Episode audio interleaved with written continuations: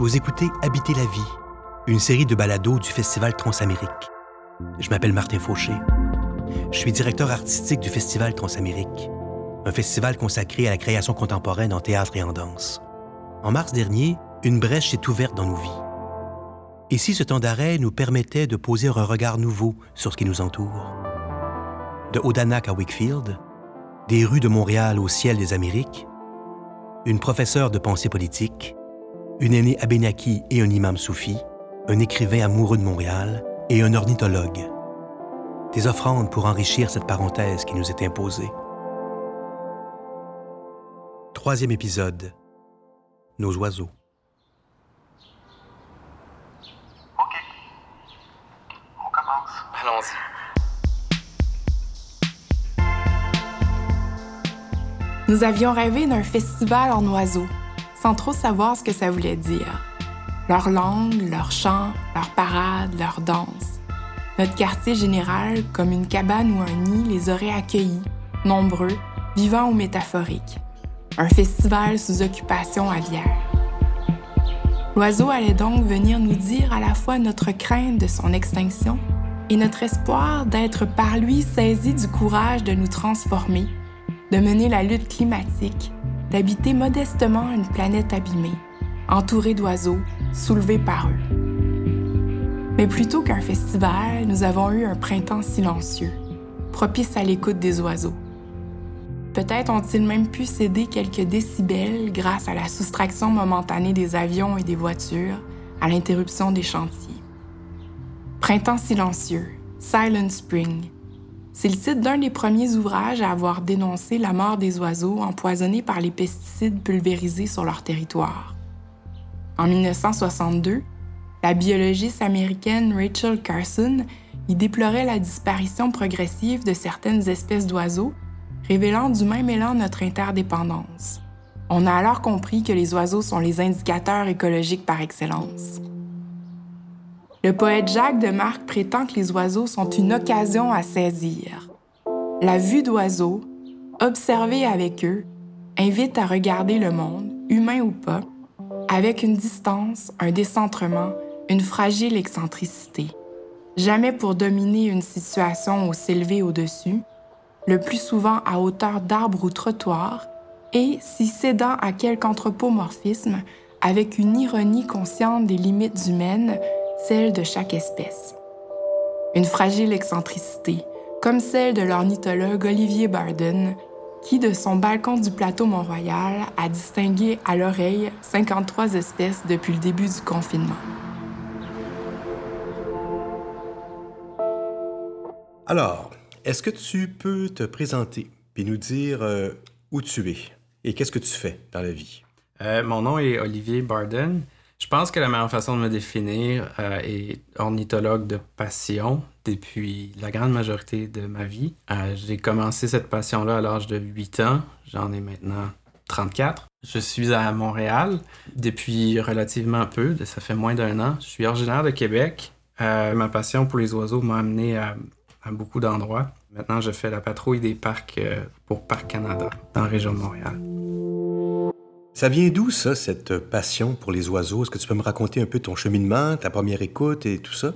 Oui, il y a effectivement un déclencheur très précis dans cette passion-là. Ça a commencé euh, alors que j'étais en troisième année du primaire et c'est à l'initiative d'une professeure remplaçante d'école de partir un projet thématique d'une durée de deux semaines sur les oiseaux alors qu'on était en début de migration printanière au mois d'avril 1994. Donc, toute la, classe était investie euh, à non seulement lire dans les livres, découvrir les oiseaux, mais aussi aller dehors et tenter d'observer, de, cataloguer, euh, identifier tout ce qu'on pouvait. À cette époque-là, je lisais beaucoup, alors ils m'ont trouvé l'Encyclopédie des oiseaux du Québec à la bibliothèque. J'ai tout lu ça en, peu de temps. Euh, ça a donc donné lieu à un espace de découverte assez privilégié pour moi, probablement parce que j'habitais dans un secteur un peu rural de Lévis. Donc, je pouvais me promener un peu partout dans la cour à la recherche d'oiseaux. C'est donc dire qu'une fois que j'avais fait les tours des oiseaux de ma cour, c'est là que j'ai commencé à m'inscrire au club des de voyager un peu dans la région de Québec, le Canada, les États-Unis, et ensuite ont commencé les voyages à l'international. Puis c'est une fois, je pense, qu'on voyage, euh, qu'on s'en rende compte qu'on n'en a pas assez d'une vie pour en venir à bout de cette passion-là. Tu écoutes les chants d'oiseaux, tu observes les chants d'oiseaux. Est-ce que pour toi, c'est de la musique? Oui, totalement. Il n'y a pas de différence. Hein. Les oiseaux sont des musiciens. Ça, ça sert plusieurs fonctions. C'est pour cette raison qu'ils ont un, nombre euh, différent de vocalisations qui servent différentes fonctions. Mais le, chant des oiseaux est définitivement une forme euh, de musique. En fait, la majorité des espèces apprennent leur chant euh, de la part de leurs parents, de leur père normalement, ou des voisins. Ça permet donc un peu plus de variation. Puis parmi cette catégorie d'oiseaux qui apprennent, il y a aussi, euh, ça c'est les plus grands virtuoses à mon avis, les imitateurs et ceux qui remixent le paysage sonore à leur sauce aussi. Et ça, ça leur procure un avantage. C'est pas pour rien, hein. c'est parce que ça, ça signale aux femelles que, OK, ceci est un mâle créatif, plein de ressources, il sera un bon père euh, et transmettra une génétique euh, supérieure à la moyenne. Est-ce qu'une espèce d'oiseau peut parler à une autre espèce d'oiseau? Oui, absolument, ça arrive très régulièrement. Euh, puis ça, c'est au bénéfice mutuel de toutes les parties impliquées. Lorsqu'il arrive, par exemple, un chat, il va y avoir des cris il va y avoir un cri spécifique pour prédateurs terrestres et un cri pour prédateurs aériens. Donc, les oiseaux vont savoir où regarder, où est le danger. Le niveau d'alerte le, plus intense, c'est quand il arrive un faucon. Parce que c'est aérien, mais c'est très, très rapide. Fait qu'il faut se cacher vite avant de se faire prendre. souvent, ce sont les, justement les étourneaux, les carouges à épaulettes et les mésanges à tête noire, parmi les espèces les plus communes, qui vont sonner l'alerte et euh, les oiseaux vont rapidement soit se cacher dans un buisson dense ou soit figer. Puis il va y avoir un silence relatif jusqu'à ce que le, danger est parti. Puis là, ça reprend son cours. Donc oui, c'est à leur avantage de, de s'écouter entre elles.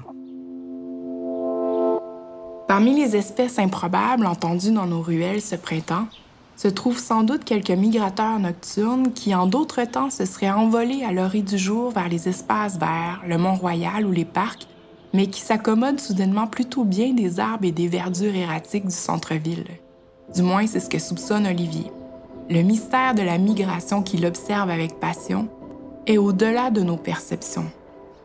Comment les oiseaux font-ils pour s'orienter si précisément et retourner au même endroit pour passer l'hiver, revenir sur le même territoire pour se reproduire, dans les parages où ils sont nés?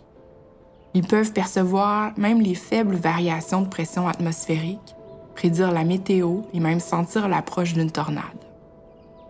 Avec son oreille absolue, entraîné depuis l'enfance à différencier les oiseaux, Olivier Barden s'est distingué près du quart des 10 400 espèces aviaires répertoriées dans le monde. Son savoir est émouvant, son enthousiasme aussi. Il sourit en évoquant l'hypothèse d'un héritage épigénétique, son côté anglais. Il paraît en effet que la plus grande densité d'ornithologues au monde se trouve au Royaume-Uni. Allez savoir. Nous, on s'est demandé s'il n'était pas carrément un oiseau, et l'idée nous a enchantés. Munis de jumelles, d'un guide d'identification et d'un carnet d'observation, les ornithologues sont nombreux à être mus par la passion du voir, plumage contre ramage. Olivier nous explique pourtant que la beauté du plumage est secondaire pour l'oiseau le chant et les cris priment dans leurs usages. Or, il y a sur Internet mille fois plus de photographies que de sons d'oiseaux disponibles. C'est à cette hiérarchie erronée que pallie notre ornithologue en nous proposant dix chants chers à son oreille subtile qui sait non seulement les reconnaître, mais discerne également les accents locaux. Sa science est une musicographie. Alors, euh, on va tomber dans le palmarès, dans ta discothèque d'oiseaux. Tu nous as choisi, euh, tu nous as choisi une sélection d'oiseaux montréalais et d'oiseaux qui viennent d'ailleurs. Est-ce que tu peux donc maintenant nous faire écouter les oiseaux et nous en parler un peu? Certainement. Alors, l'étourneau sansonnet et son nom latin Sturnus vulgaris.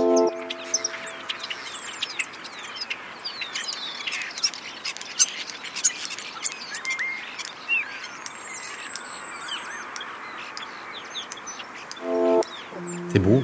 C'est pas mal, hein? Ça, c'est euh, un oiseau très grégaire. Alors, euh, dans cet extrait-là, on entend quelques oiseaux qui chantent euh, simultanément, comme ils le font souvent. Les tourneaux sansonnets, c'est un oiseau qui nous a été amené par les Anglais au milieu du 19e siècle. Ça a colonisé New York et rapidement, ça s'est étendu dans toute l'Amérique du Nord. Je n'ai pas les dates exactes de la colonisation de la ville de Montréal, mais ça a dû être seulement quelques années après New York. Euh, c'est un oiseau urbain et rural par excellence. Euh, a toujours été abondant euh, en Europe et est rapidement devenu abondant comme on a transformé notre paysage beaucoup à l'européenne par ici. C'est un oiseau qui fait partie de ceux qui imitent, mais vont incorporer des bouts de chant de leur propre cru, ainsi que des espèces qui viennent de leur environnement. C'est donc dire que les étourneaux européens vont imiter des autres européens et nos étourneaux montréalais, on n'entend que des oiseaux euh, natifs euh, et familiers euh, dans leur chant. Le cardinal rouge. Cardinalis cardinalis.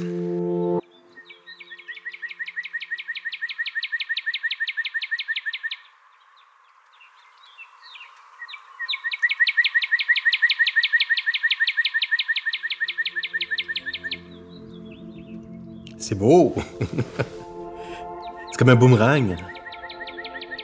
Ouais, ben, il y, a, plusieurs façons de, décrire ce chant-là parce qu'il y a beaucoup de variantes aussi. Hein? Donc, ça, on pourrait dire que c'est le, boomerang. Euh, il y, a aussi la version euh, le camion de pompier ou la, la sirène, si on veut. Hein. Euh, il y a la mitraillette musicale. donc, ouais, les, les, cardinaux ont quand même plusieurs types de chants possibles. Et contrairement à la majorité des oiseaux, les femelles chantent assez régulièrement. Et donc le cardinal est à Montréal? Le cardinal est non seulement à Montréal, il est dans tous les raccoins de Montréal. Il a vraiment colonisé avec succès l'île de Montréal. Et c'est une colonisation récente. C'est-à-dire que les premières mentions de Cardinal Rouge au Québec se sont faites euh, dans le coin de Hemingford, près des frontières, à la toute fin du 19e siècle. Donc la colonisation du cardinal s'est vraiment faite au cours du, 20e siècle. C'est un oiseau non migrateur, puis pourtant c'est un oiseau relativement tropical euh, visuellement et, au chant. Un rouge écarlate avec un gros bec orange et une huppe. Effectivement, le cardinal est présent au Mexique et dans le sud des États-Unis. Il est très abondant d'ailleurs. Mais a connu une, ascension vers le nord grâce euh, aux mangeoires. Donc, euh, c'est vraiment un cas d'un grand succès de colonisation. Non seulement il y a eu une densification des populations existantes dans ces bastions originaux du sud-ouest du Québec, mais il y a eu une grande expansion dans pratiquement euh, toutes les, régions habitées de, la plaine du Saint-Laurent. Allons-y avec le martinet ramoneur. Chaitura pelagica.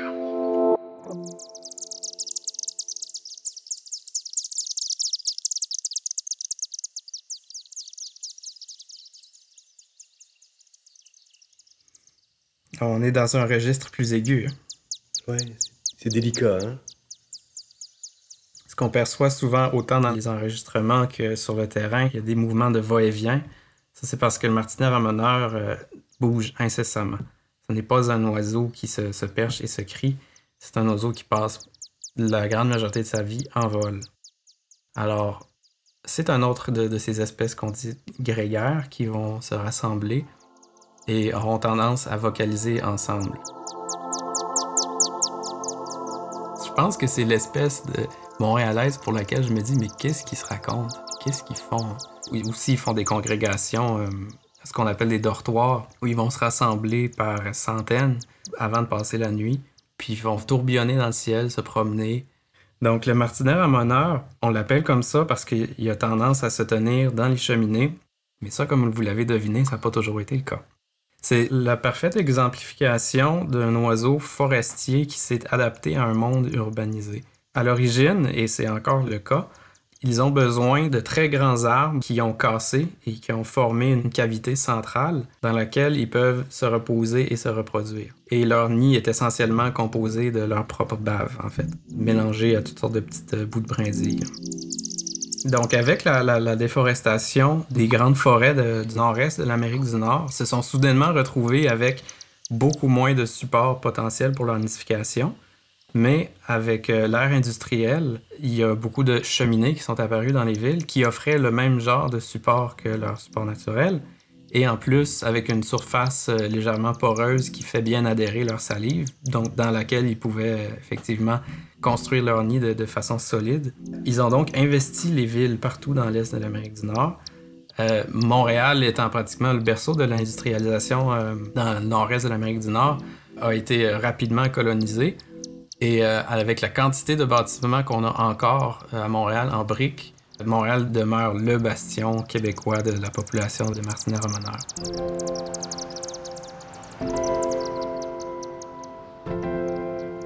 Allons-y avec le moqueur polyglotte, Mimus polyglottos.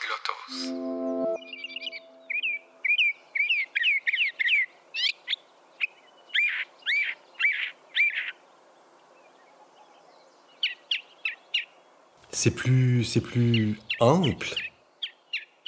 C'est pas le genre d'espèce qu'on attend euh, qu'il prenne une pause.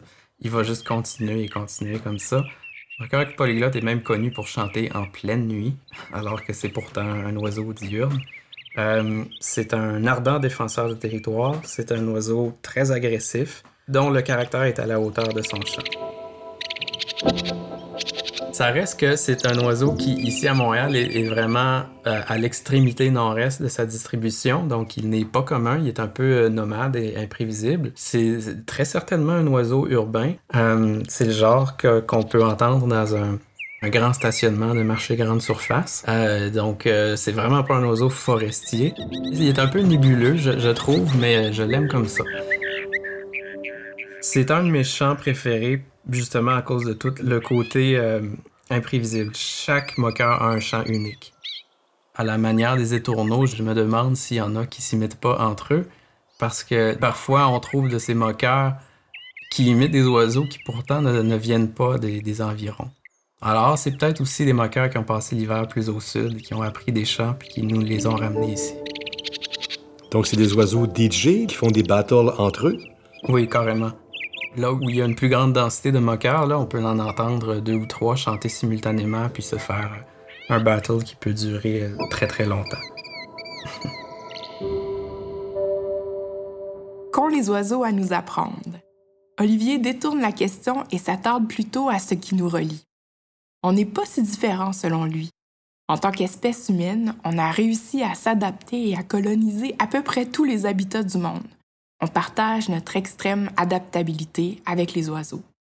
Il note aussi que nous avons en commun la combativité et la compétition qui mènent humains comme oiseaux à certaines formes d'agressivité. Mais les oiseaux n'ont pas la même ascendance impériale sur leur territoire. Il s'agit plutôt dans leur cas d'un opportunisme d'instinct. Daniel Canty, un écrivain marcheur des villes et humble contemplateur d'oiseaux, pense cet écart autrement.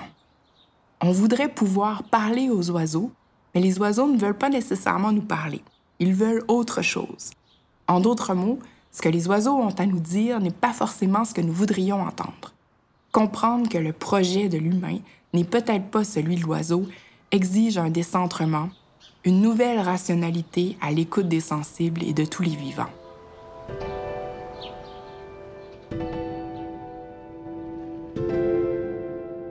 On va passer maintenant à la sélection Amérique. On va sortir des environs montréalais pour aller un peu plus loin sur le territoire américain. Oui. Allons-y avec la grive des bois.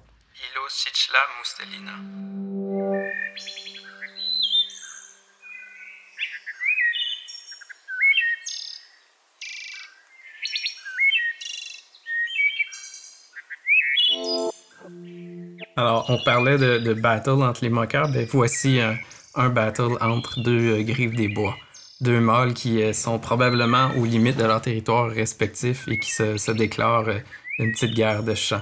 D'où l'intensité de cet extrait-là. C'était vraiment deux oiseaux qui chantaient en simultané. Mais qu'est-ce qui fait qu'un oiseau va l'emporter sur l'autre par son chant?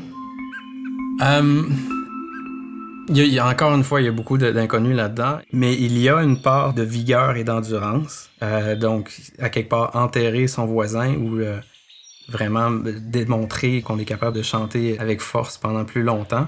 Souvent, ça finit en, carrément en bagarre. Un oiseau va poursuivre un autre. Ça arrive assez fréquemment chez les oiseaux, surtout au printemps lors de l'établissement des territoires. Donc oui, il y a une part de sélection sexuelle là-dedans au printemps. Donc les, femelles auront tendance à aller vers euh, ce qui leur semble être le plus vigoureux pour assurer une, bonne descendance. Prochain oiseau, Mobèche des champs, Partramia longicorda.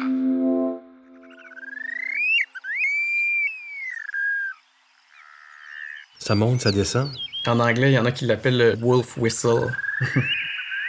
Donc ça, comme la grive des bois, ce sont des espèces qui sont présentes au Québec, oui, mais en, petit nombre. Dans les deux cas, ce sont des espèces qui semblent avoir des problèmes de cohabitation avec l'humain. Euh, les deux ont connu des grands déclins. L'industrialisation de l'agriculture les a fait essentiellement disparaître de notre paysage sonore. C'est, je dirais, un de mes chants préférés au Québec parce que ça me rappelle beaucoup mon enfance. Déjà à une époque où il y en avait sensiblement plus. Et euh, ça doit faire. J'ai perdu compte du nombre d'années que j'ai pas entendu une Mobèche des chats, malheureusement. Je la trouve quand même assez comique, faut dire. Il y a quelque chose qui fait sourire dans son chant. Ah oui. Le troglodyte des forêts. Troglodytes iemalis.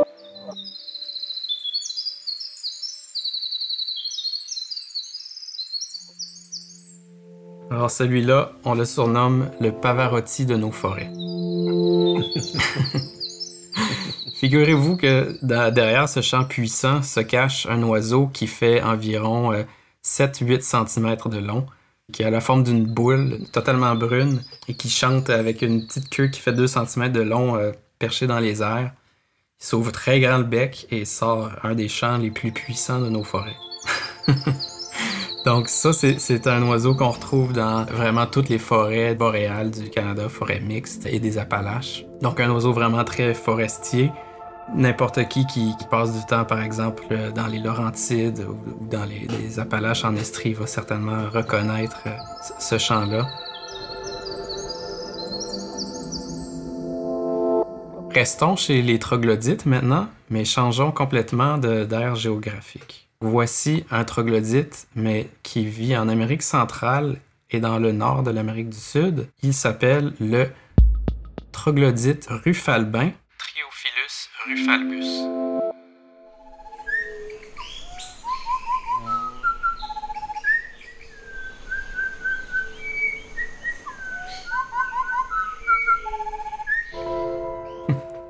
Alors ça, c'est une autre classe de troglodyte. Hein. Pourtant, génétiquement, la différence n'est pas si loin, mais c'est un troglodyte euh, plus gros, plus costaud. Alors, ce qu'on entendait, le chant le plus aigu, c'était une femelle qui répondait au mâle.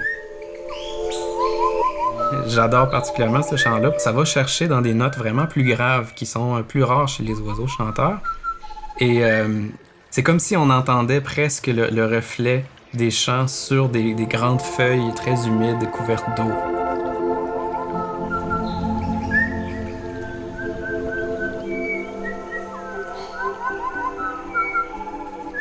Le prochain, ce sera le grand tinamou. Tinamus major.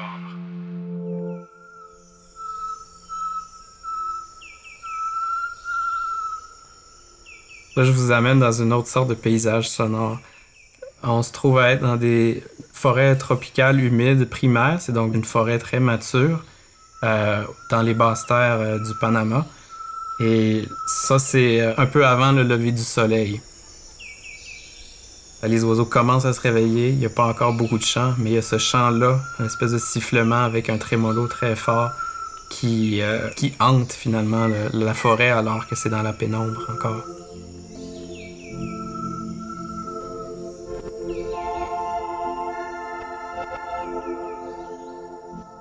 Le grand tinamou est euh, gros comme une poule, si c'est même pas un peu plus costaud qu'une poule. Euh, à la différence qu'il peut très bien voler, mais il aime vraiment pas voler. C'est un oiseau très terrestre et ne se sert de ses ailes que pour fuir un prédateur ou alors euh, monter dans une branche pour y passer la nuit. Je vous ferai écouter mon chant préféré dans tout ce grand monde. Le solitaire à dos brun. Miadestes occidentalis.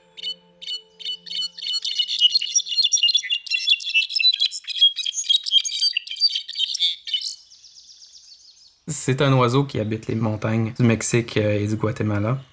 C'est un, un de ces oiseaux que j'évoque avec les, canyons, les canyons boisés, euh, où ce qu'on retrouve des arbres un peu plus euh, matures et costauds. C'est sûrement pas un hasard qu'ils occupent ces endroits parce que on entend leur chant résonner sur les parois des canyons. Donc, il y a pratiquement toujours un effet écho quand on entend le solitaire à dos brun. Une espèce de tunnel de résonance pour ses voisins. Habituellement, quelques secondes après la fin du chant d'un solitaire, on entend un au loin qui répond. Il se renvoie la balle comme ça pendant quelques heures le matin.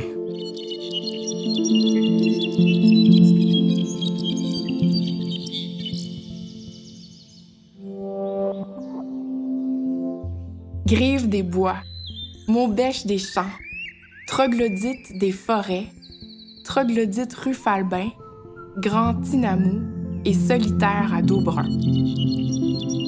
Les chants de ces oiseaux sont une manifestation intense de leur présence. Les chants cartographient le territoire. Ils en sont la marque auditive, la mesure, la reconnaissance et l'institution. Chez les humains, il faut chercher dans les savoirs ancestraux des premiers peuples pour trouver des pratiques analogues. Pensons aux fabuleux songlines, ces chants de piste des aborigènes d'Australie, décrits et étudiés par l'anthropologue anglais Bruce Chatwin dans les années 80. Des chants qui découpent le territoire et qui permettent au peuple de se repérer en les chantant. Chanter la frontière. Ces chants qui portent le monde à l'existence sont d'une si grande sophistication. C'est un arpentage qui nous paraît inimaginable aujourd'hui sans un recours aux technologies et que maîtrisent complètement les espèces aviaires. Dans ses captivants et singuliers travaux sur la science des ornithologues, présentés dans son essai Habiter en oiseaux, la philosophe Vincéane Després approche justement le territoire en tant que partition. Le sens s'élargit, suggère-t-elle, ici se dédouble. La partition est, d'une part, ce que décrit le cœur musical qui compose avec des chants, et, d'autre part, ce que décrit l'opération de division de l'espace en des territoires différenciés.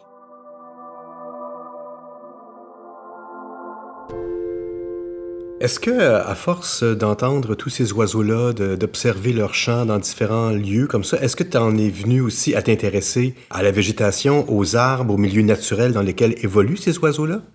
Oui, absolument. Je, suis très intéressé par euh, euh, la biogéographie, l'étude de, euh, des habitats, des écosystèmes selon les conditions environnementales où on se retrouve. Probablement qu'une grande partie de ma passion n'est vraiment pas juste lié aux, oiseaux, mais vraiment les habitats qu'ils occupent.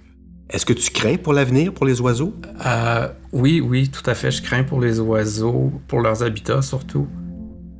Je disais que oui, la nature a une grande résilience, mais ça, c'est si on lui laisse l'espace. Tu là, on vit une parenthèse où justement, euh, on semble laisser la nature un, petit répit, euh, mais c'est si temporaire, puis dans, de toute façon, ça semble être une évidence qu'on n'est pas vraiment capable de se contrôler euh, collectivement pour mettre un terme à, autant de, dévastation. Puis c'est que la, suppression de certains habitats supprime aussi le sol qui, était dessous. C'est donc dire que si le sol n'est plus le même, euh, l'habitat original ne pourra plus repousser non plus. Alors ça, c'est de l'ordre de la destruction permanente.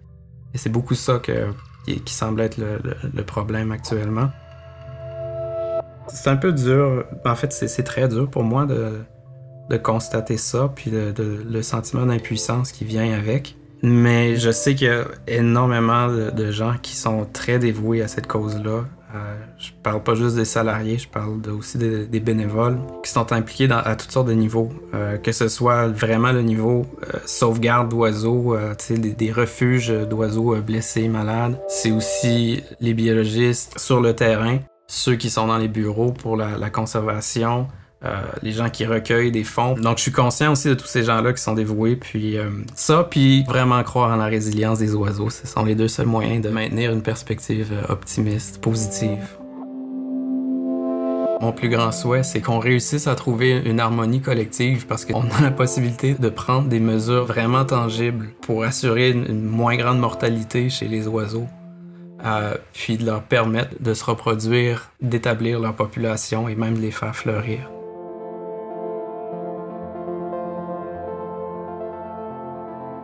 Offrir aux oiseaux un monde hospitalier, prendre au sérieux l'élection de leur territoire, reconnaître ce qui nous est commun et ce qui nous soigne collectivement sans prétendre le maîtriser. En écrivaine et historienne de la littérature, Marielle Massé s'est intéressée aux oiseaux et aux poètes qui les chantent. Elle invite à se pencher sur ce que nous enseigne le chant, mais aussi le non-chant des oiseaux, car les oiseaux non-chantent notre monde abîmé. Elle écrit L'extinction des oiseaux, en effet, bruisse, accuse, témoigne. Elle chante le souvenir, le deuil ou l'imagination d'une terre bien traitée. Chant et non-chant, paysage de disparition, gémissement muet des eaux, plainte en contrefaçon de nos milieux défigurés. Il y a en fait beaucoup à entendre. Ce n'est pas seulement que les choses du monde se taisent, c'est aussi qu'on n'écoute pas très bien. L'oreille absolue d'Olivier Barden ne fait pas tout. Il a développé au fil du temps ce qu'on pourrait appeler une poétique de l'attention. Écouter, observer, noter, inventorier, distinguer les différences, aviser les non-retours, les pertes. Un exercice d'accueil de l'altérité qui transforme nécessairement le regard. Faut se rappeler que l'écologie est à la fois affaire de science et art du soin. La philosophe Isabelle Stengers pour qui le changement est aujourd'hui une ardente obligation, soutient ce principe tout simple que pourraient nous rappeler quotidiennement les oiseaux. Faire attention est un savoir commun.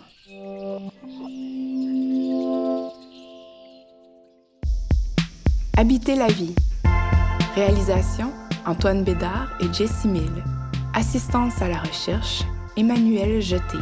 Assistance à la production sonore Simon R. Tremblay. Musique Antoine Bédard. Une production du Festival Transamérique avec les voix de Olivier Barden, Martin Fauché et Jessie Mill. Les chants d'oiseaux sont tirés du site web xenocanto.org consacré au partage de sons d'oiseaux du monde entier. Réalisé dans le respect du territoire traditionnel non cédé, Canyon Keaga.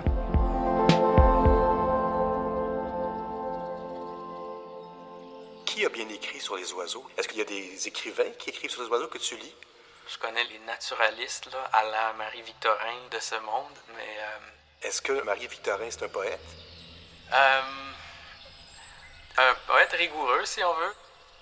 Je suis un admirateur de, de- de son œuvre. Et pour avoir voyagé beaucoup dans les pays euh, chrétiens d'Amérique du Sud, on m'a dit à plus qu'une reprise que sais, euh, toi, ce que tu fais, c'est c'est vraiment la communion totale avec la nature. là. Tu es un vrai fidèle. Tu pries avec la nature, avec la création euh, à tous les jours. Puis là, je pouvais pas être en désaccord avec ça, même si moi-même je suis agnostique. Donc, ouais, c'est sûr qu'à quelque part, il y a une dimension spirituelle à, à ce que je fais.